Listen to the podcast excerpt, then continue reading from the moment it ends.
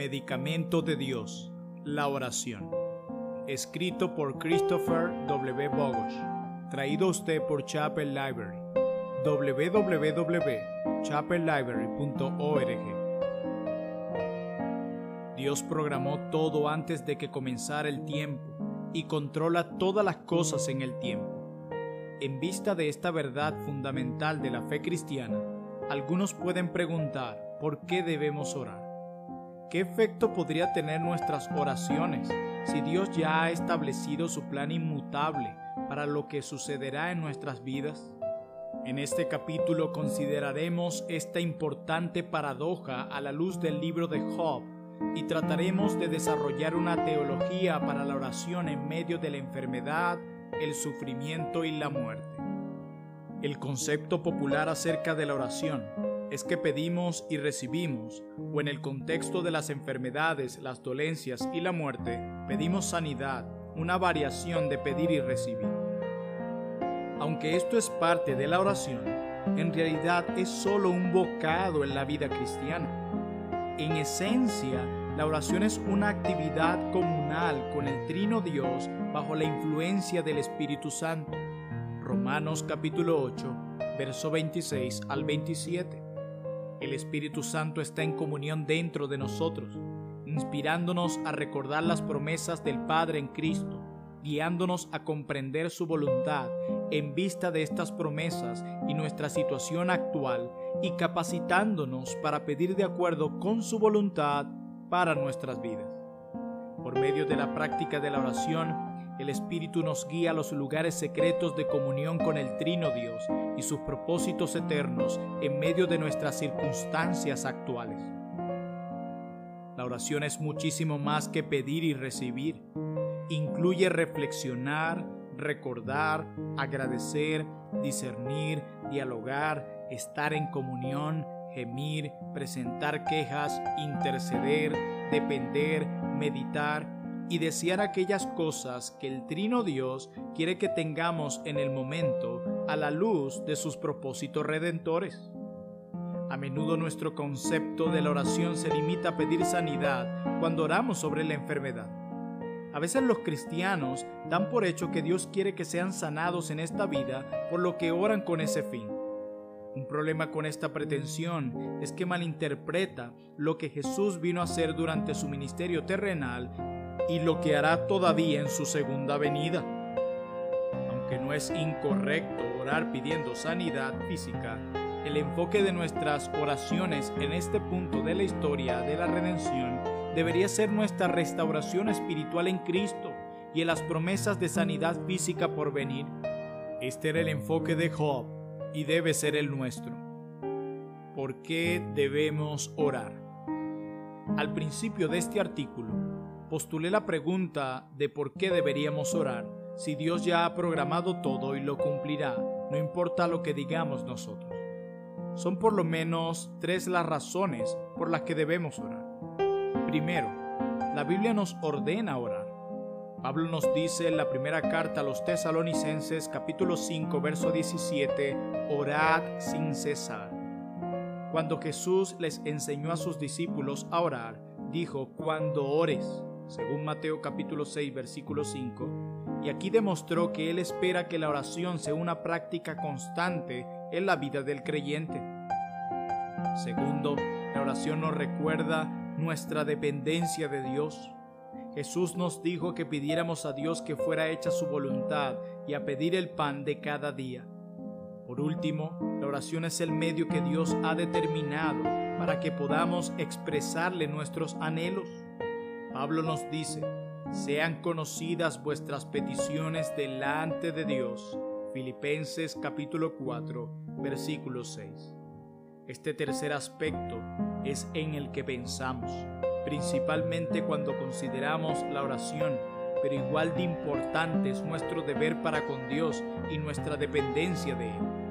La Biblia nos recuerda que dependemos totalmente de Dios en el acto mismo de orar cuando oramos correctamente, no oramos solo. El Espíritu Santo que mora en nosotros ora con y por nosotros. Pablo escribe, pues que hemos de pedir como conviene, no lo sabemos, pero el Espíritu mismo intercede por nosotros con gemidos indecibles. Mas el que escudriña los corazones sabe cuál es la intención del Espíritu, porque conforme a la voluntad de Dios intercede por los santos. Romanos capítulo 8, verso 26 al 27. El Espíritu Santo está activo en nosotros capacitándonos para orar e intercediendo por nosotros de acuerdo con la voluntad de Dios. La oración auténtica es la oración dependiente del Espíritu, de manera que cuando oramos por otros o por nosotros mismos en medio de la enfermedad, dolencia, tragedia o muerte, tenemos que orar en el Espíritu Santo.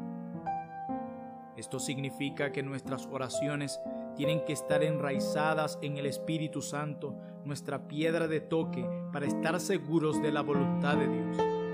Las Sagradas Escrituras nos enseñan las verdades espirituales, históricas, redentoras, éticas y morales. Nos brindan promesas de consolación y nos advierten, nos aconsejan para dirigirnos y guiarnos y nos enseñan acerca del Trino Dios, quien nos amó y redimió importante como la seguridad que las escrituras nos proporcionan es su testimonio de nuestras experiencias subjetivas sometidas a la dirección del Espíritu Santo. Las escrituras tienen que ser aplicadas a nuestra alma.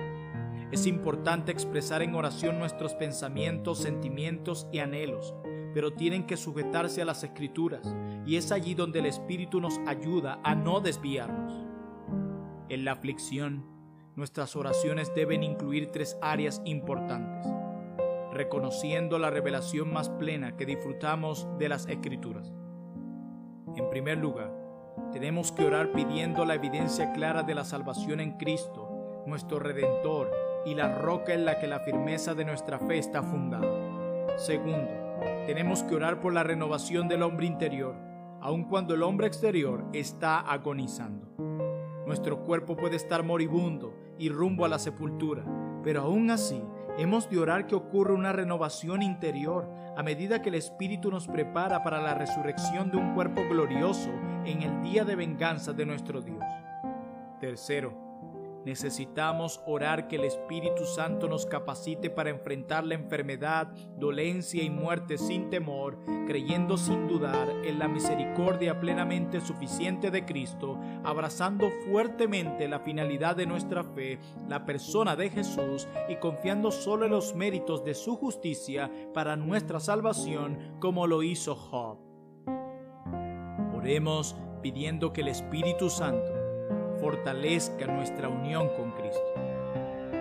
Nuestra fe nos une a Cristo.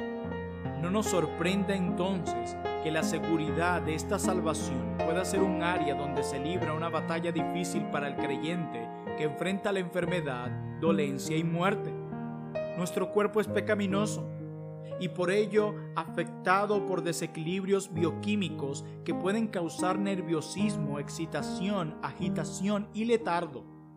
Nuestros pensamientos son pecaminosos y por lo tanto están plagados de anomalías psicológicas que dan cabida a una gran cantidad de pensamientos, sentimientos y emociones inapropiadas. Nuestra voluntad es pecaminosa y por lo tanto está llena de idolatría, inmoralidad y rebelión contra Dios. También enfrentamos un enemigo, Satanás, quien busca devorarnos, aprovechando esta depravación profunda.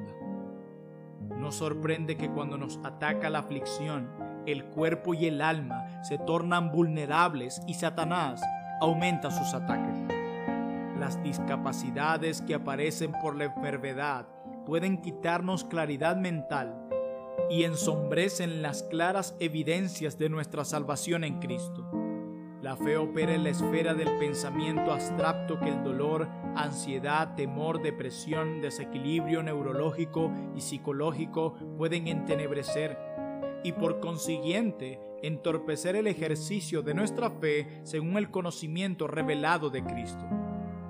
Los medicamentos y otros recursos medicinales y quirúrgicos para tratar los síntomas pueden ayudar a lograr estabilidad corporal y claridad mental, por lo que corresponde pedir a Dios que bendiga estos medios, pero de mayor importancia es que oremos que el Espíritu Santo obre directamente en nuestras almas para confirmar las claras evidencias de nuestra salvación en Cristo. Jesús dijo, si alguno quiere venir en pos de mí, niéguese a sí mismo y tome su cruz y sígame. Mateo capítulo 16, verso 24. Este mandato no pierde autoridad cuando enfrentamos una enfermedad, dolencia o la muerte. Tenemos que orar que no haremos de nuestra enfermedad, dolor, sufrimiento físico y pedido de alivio el enfoque de nuestra oración. Cualquier intervención médica, farmacéutica o quirúrgica debe ayudarnos a enfocar nuestra atención en Cristo. Él tiene que ser el centro. Debemos orar que la autocompasión no nos consuma. La autocompasión no tiene justificación en la vida cristiana bajo ninguna circunstancia.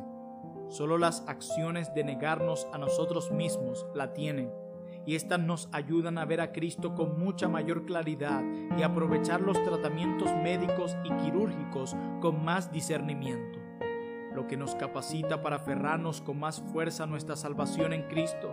El enemigo definitivo es Satanás. Él es el gran impostor, mentiroso y asesino busca devorarnos y lo hace atacando las debilidades corporales, mentales y espirituales. Es un experto en usar la depravación humana y este mundo caído para lograr sus propósitos. La meta de Satanás es entenebrecer las evidencias de nuestra salvación en Cristo para que nos sintamos abandonados por Dios o para que cuestionemos su autoridad sobre nuestra vida. Todavía hoy Satanás pregunta a los creyentes, con que Dios os ha dicho.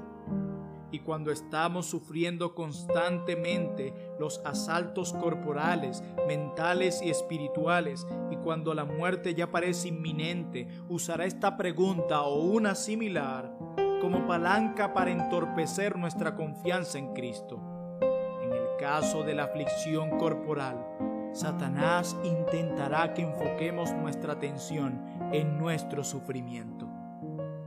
Satanás probablemente diga cosas como, este sufrimiento es inútil, acaba con él, puedes suicidarte legalmente en Vermont, California, Montana, Oregon y Washington. Esas pastillas recetadas, tómatelas todas de una sola vez para que ya nada importe. ¿Qué clase de Dios te dejaría sufrir tanto? Por otro lado, podría decir cosas como, ¿Es realmente que dejarás de sufrir después de que mueras? Te mueres y todo se acaba. El cielo es una ficción.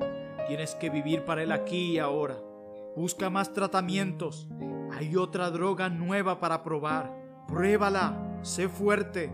Usa todos tus ahorros en esa cura milagrosa en Nuevo México. Dios quiere que te sanes cueste lo que cueste. En cuanto a nuestra vida mental y espiritual, Satanás intentará sembrar dudas y desesperación. Dirá cosas como, amigo mío, tienes razón en sentirte ansioso y con miedo. Te estás muriendo y todo lo que crees es absolutamente falso. Jesús, salvación, qué tonterías. Mira amigo, si Dios realmente existiera, no permitiría que estuvieras pasando por esto. Tu esperanza se basa en promesas vacías de un libro anticuado. O podría decir, el infierno es una realidad y allí es donde vas. Vamos, si realmente creyeras en Jesús, no le tendrías miedo a la muerte. Pero mírate, tienes temor, estás deprimido, ansioso, enfermo y pecador, y aún así pretendes que eres cristiano. Dios nunca aceptará a alguien como tú, de hecho te aborrece. Necesitamos orar apasionadamente que el Espíritu Santo nos conceda de su poder para que podamos ver claramente a través de la cortina de humo de Satanás la evidencia de nuestra unión inquebrantable con Cristo. Oremos que el Espíritu Santo renueve nuestro hombre interior. Habiendo orado, pidiendo poder percibir claramente las evidencias de la salvación en Cristo, Ahora tenemos que orar pidiendo la renovación del hombre interior, aun mientras el hombre exterior muere. Por medio del nuevo nacimiento, quedamos espiritualmente libres de la esclavitud del pecado, la idolatría, Satanás y la muerte. el proceso de renovación espiritual comenzó en la totalidad de la persona. En nuestro exterior, nuestro cuerpo físico está pereciendo, escribe Pablo, pero en nuestro interior nuestra alma se renueva de día en día, aun cuando se acerca la hora de la muerte. Segunda a los Corintios, capítulo 4, verso 16. Las enfermedades, los sufrimientos, dolencias, traumas, declinación, muerte y todos los males de este mundo actual tendrán su efecto inevitable sobre nosotros, pero cobremos aliento porque el Espíritu Santo nos está renovando en nuestro interior. Es importante notar que la renovación espiritual que vivimos no concluye con la muerte, sino con la segunda venida de Cristo, el día de venganza de nuestro Dios. Por lo tanto, oremos como Juan, ven Señor Jesús, ven Señor Jesús. Apocalipsis 22, verso 20. La consumación de la redención es nuestra meta y ocurrirá cuando Jesús vuelva. En aquel gran día, poseeremos un cuerpo como el de Cristo resucitado y seremos físicamente sanos. Nuestras oraciones como las de Job trascenderán los sufrimientos del presente a la esperanza de un futuro de paz, descanso, felicidad, sanidad completa y glorificación. No debemos ser miopes, viendo solo la muerte y nuestra alma separada del cuerpo entrando en el cielo. En cambio, debemos ver mucho más allá de la muerte y la existencia sin cuerpo hasta el fin del mundo como lo conocemos, la segunda venida de Cristo, el día de redención y la reunificación y glorificación de nuestro cuerpo y nuestra alma. Nuestras oraciones incluyen los anales del tiempo hasta el final y deben colocar nuestros sufrimientos actuales dentro del contexto correcto de redención eterna, sanidad física, restauración y glorificación. Oremos que el Espíritu Santo nos guíe para saber cómo hacer nuestra la victoria de Cristo. Por último, hemos de orar que podamos perseverar en nuestra fe sin temor al enfrentar la muerte. Hay un temor lógico a la muerte que ayuda a evitar situaciones que nos podrían dañar, pero existe también un temor indigno a la muerte que nos compele a evitarla, cueste lo que cueste. Es contra este temor indigno que tenemos que orar. Nuestra súplica en este sentido consta de tres partes. Primero, oramos que el Espíritu Santo nos dé más confianza en la misericordia inagotable de Cristo. Segundo, oramos que el Espíritu Santo nos capacite para aferrarnos vigorosamente al objeto de nuestra fe, la persona de Cristo. Tercero, oramos que el Espíritu Santo nos ayude a confiar únicamente en los méritos de Cristo para nuestra salvación. Por último, oramos que el Espíritu Santo nos dé poder para perseverar en confesar sin vacilación. ¿Dónde está, oh muerte, tu aguijón? ¿Dónde, oh sepulcro, tu victoria? ya que el aguijón de la muerte es el pecado y el poder de pecado la ley. Mas gracias sean dadas a Dios, que nos da la victoria por medio de nuestro Señor Jesucristo. Primera a los Corintios capítulo 15, versos 55 al 57. Jesús obtuvo la victoria sobre la muerte y esta es nuestra seguridad al enfrentar con el poder del Espíritu Santo toda enfermedad, dolencia y la muerte. Podemos tener dudas, por eso oramos pidiendo una fe más fuerte, que es el antídoto de la duda.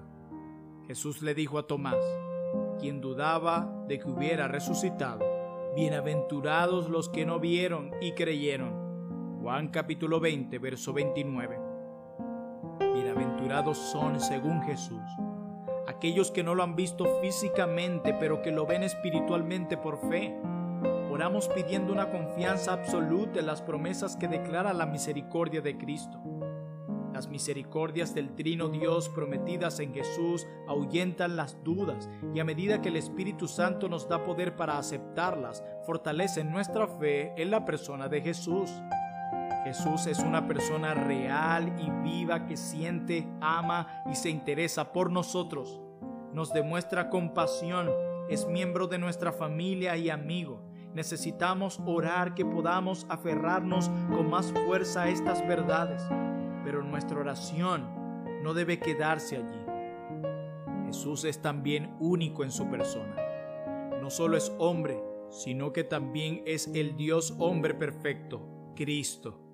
Por lo tanto, Oremos que podamos aferrarnos a Cristo como mediador, quien por su muerte y resurrección anuló el poder de la muerte sobre nosotros, abrió el camino al cielo y nos espera anhelantemente para recibirnos del otro lado de la sepultura. Apocalipsis capítulo 21, verso 4. Cuando nos encontramos angustiados por alguna enfermedad, dolencia y agonizando, pueden ocurrir cambios bioquímicos, neurológicos y psicológicos que nos pueden provocar malos pensamientos, palabras duras o conductas impías. Aunque compungidos y arrepentidos todavía quizás sintamos que no somos lo suficientemente buenos para comparecer ante Dios. Por lo tanto, necesitamos orar que el Espíritu Santo nos capacite para perseverar en la obediencia impecable de Cristo a la ley de Dios por nosotros. Pablo nunca se cansó de recordar esta verdad. Él escribió, Con Cristo estoy juntamente crucificado, y ya no vivo yo, mas vive Cristo en mí, y lo que ahora vivo en la carne lo vivo en la fe del Hijo de Dios, el cual me amó y se entregó a sí mismo por mí. No desecho la gracia de Dios, pues si por la ley fuese la justicia, entonces por demás murió Cristo. Gálatas capítulo 2, verso 20 al 21.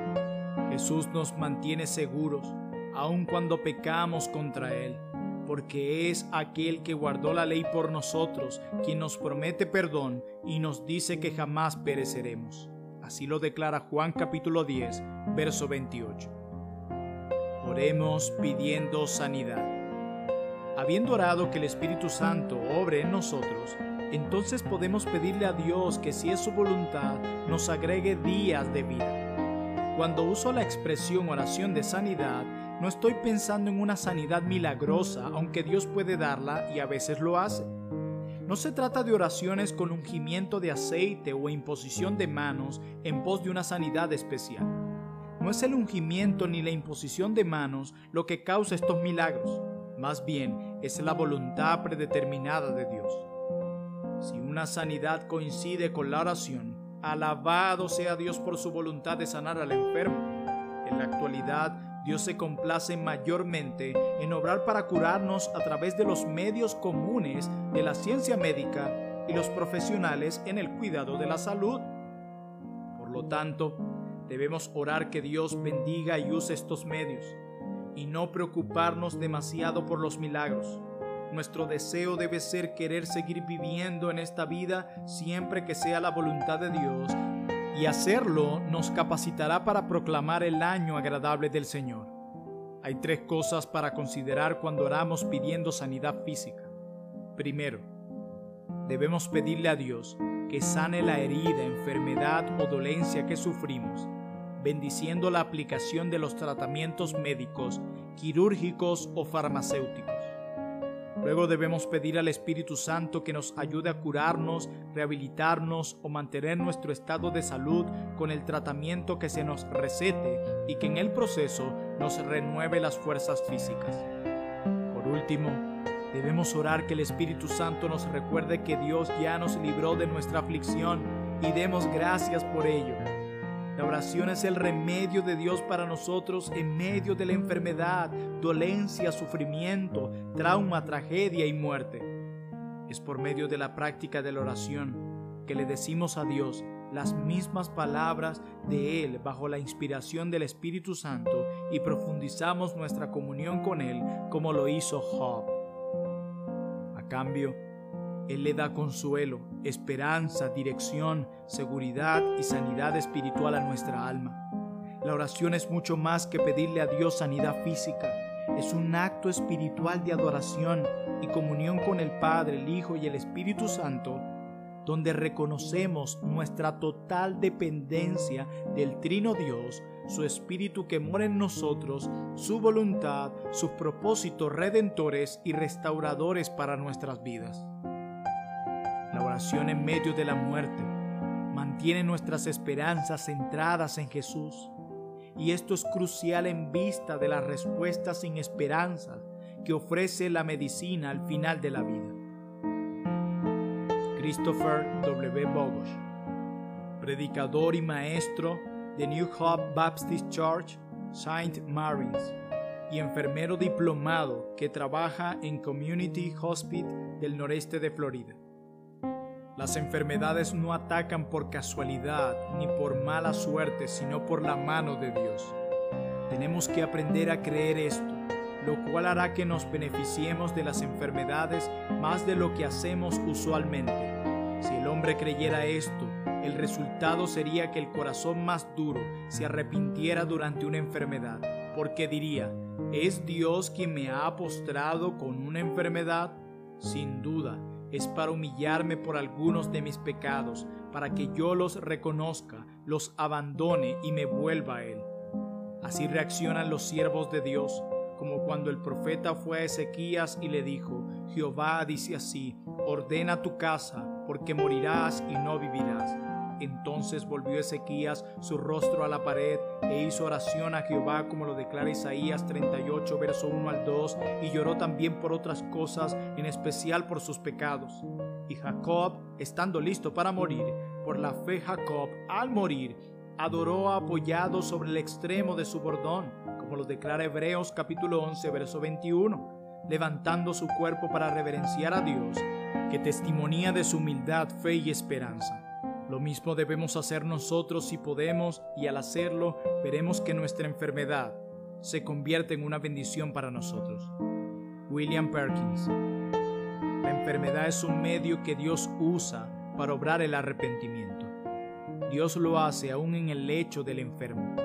Y es Dios mismo quien lo hace cuando hay salud y aunque los medios que obran arrepentimiento son más probables y la certidumbre del arrepentimiento más fácil de discernir en la salud que en la enfermedad, arrepentirse es tan difícil en la salud como en la enfermedad.